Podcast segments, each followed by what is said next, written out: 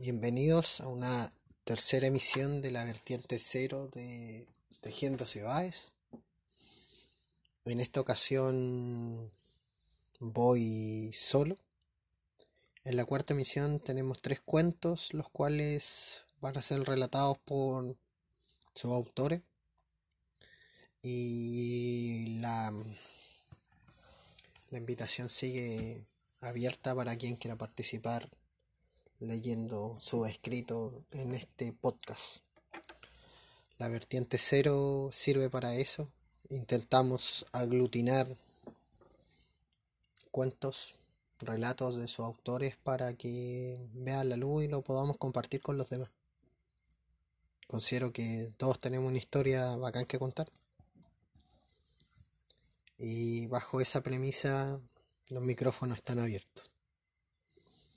En esta emisión, como primera parte, voy a leer un extracto de Un Mundo Feliz, en donde hay una conversación entre el salvaje y el interventor. Em, luego voy a leer un cuento, un relato llamado El Vacío, el nuevo dueño de Sebastopol. Y con esto intento remarcar, destacar cómo el vacío se toma diferente espacio y genera un sentimiento de melancolía y de ruptura dentro de un espacio muy importante. Es por eso que si escucha esto te damos la gracia. Espero que te encuentres bien y que mm, seas feliz. Eso. Un abrazo.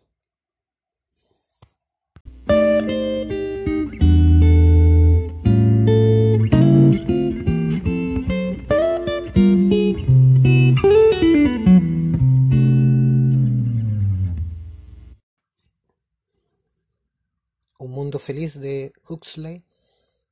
La conversación entre el salvaje y el interventor.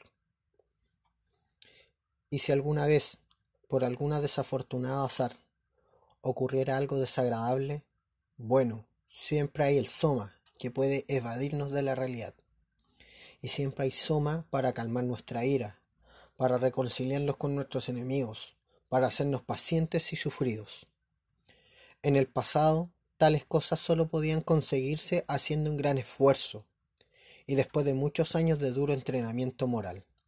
Ahora ustedes se toman dos o tres tabletas de medio gramo y están listos. Ahora cualquiera puede ser virtuoso. Uno puede llevar al menos la mitad de su moralidad en el bolsillo, dentro de un frasco. El cristianismo sin lágrimas. Esto es el soma. Pero las lágrimas son necesarias. ¿No recuerdas lo que dijo Otelo? Si después de cada tempestad vienen tales calmas, ojalá los vientos soplen hasta que despierten a la muerte. Hay una historia que unos ancianos indios solían contarnos, acerca de la doncella de Maxaki. Los jóvenes que desean casarse con ella tenían que prepararse una mañana cavando en un su huerto. Parecía fácil, pero en aquel huerto había moscas y mosquitos mágicos. La mayoría de los jóvenes simplemente no podía resistir las picaduras y el escosor. Pero él logró soportar la prueba. Se casó con la muchacha. Muy hermoso. Pero en los países civilizados, dijo el interventor, se puede conseguir a la muchacha sin tener que cavar para ella y no hay moscas ni mosquitos que le piquen a uno.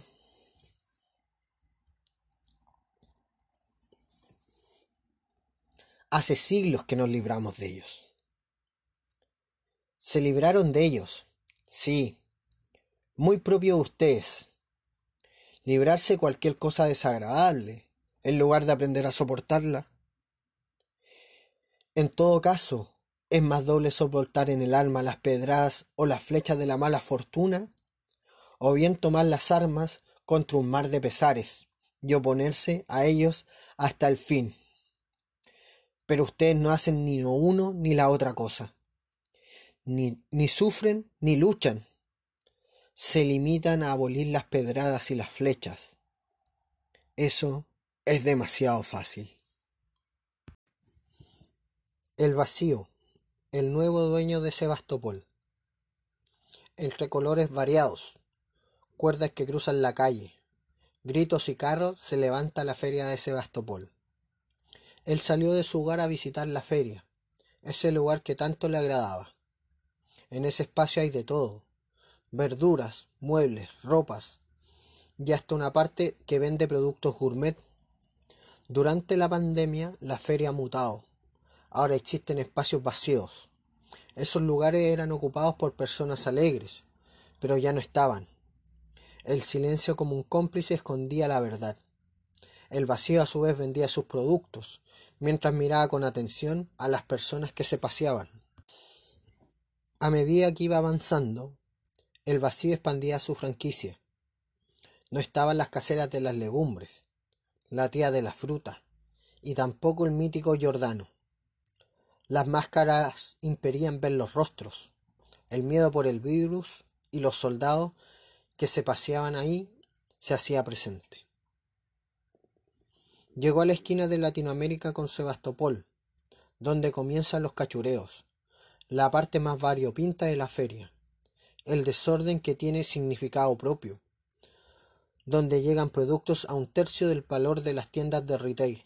Siempre hay tanto que ver y tan poco tiempo para bucear. En ese espacio, el vacío tenía más sucursales.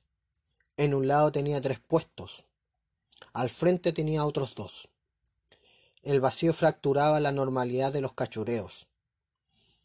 El paso se hizo más lento. No se entendía lo que pasaba. Su lugar favorito de la ciudad, ese que tanto cariño le tenía, estaba siendo azotado. Continuó su rumbo, y veía cómo la desolación se tomaba los cachureos. Los puestos típicos ya no estaban. La feria estaba desordenada y sin forma. El vacío tenía puestos por todos lados, y los lugares que aún no conquistaban habían humildes puestos. Eran de uno o dos personas que notoriamente fueron azotadas por la crisis y que vendían sus productos. El vacío se apoderó del segundo parque. Tenía su reino en ese sector. Ya no había nada que ver y era necesario tomar el camino de regreso. En la separación de los cachureos y la feria había un puesto vacío que tenía algo en particular. Algo que pasó desapercibido por la rapidez de la marcha. En el suelo había un lienzo extendido. Estaba decorado con globos y flores. Alguien en la feria había muerto. El corona había hecho lo suyo. Quizás donde el vacío tenía sus puestos, había alguien que había perdido la vida en este tiempo.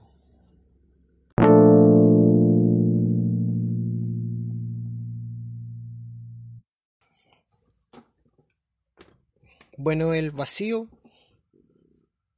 dentro de, esto lo considero como un sentimiento de pérdida en donde a medida que uno va avanzando en el espacio de la feria, los que tienen la oportunidad de conocer la feria de Sebastopol van a entender un poco de lo que hablo.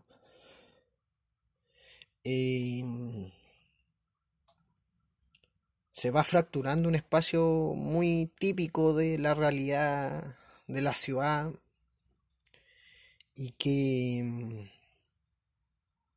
hasta las sensaciones que te produce entrar a la feria cambian.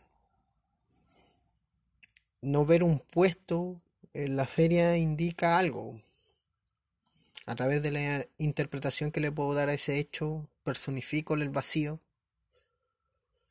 y espero que los vacíos que existían en la feria cuando yo escribí este relato no sean solamente muertos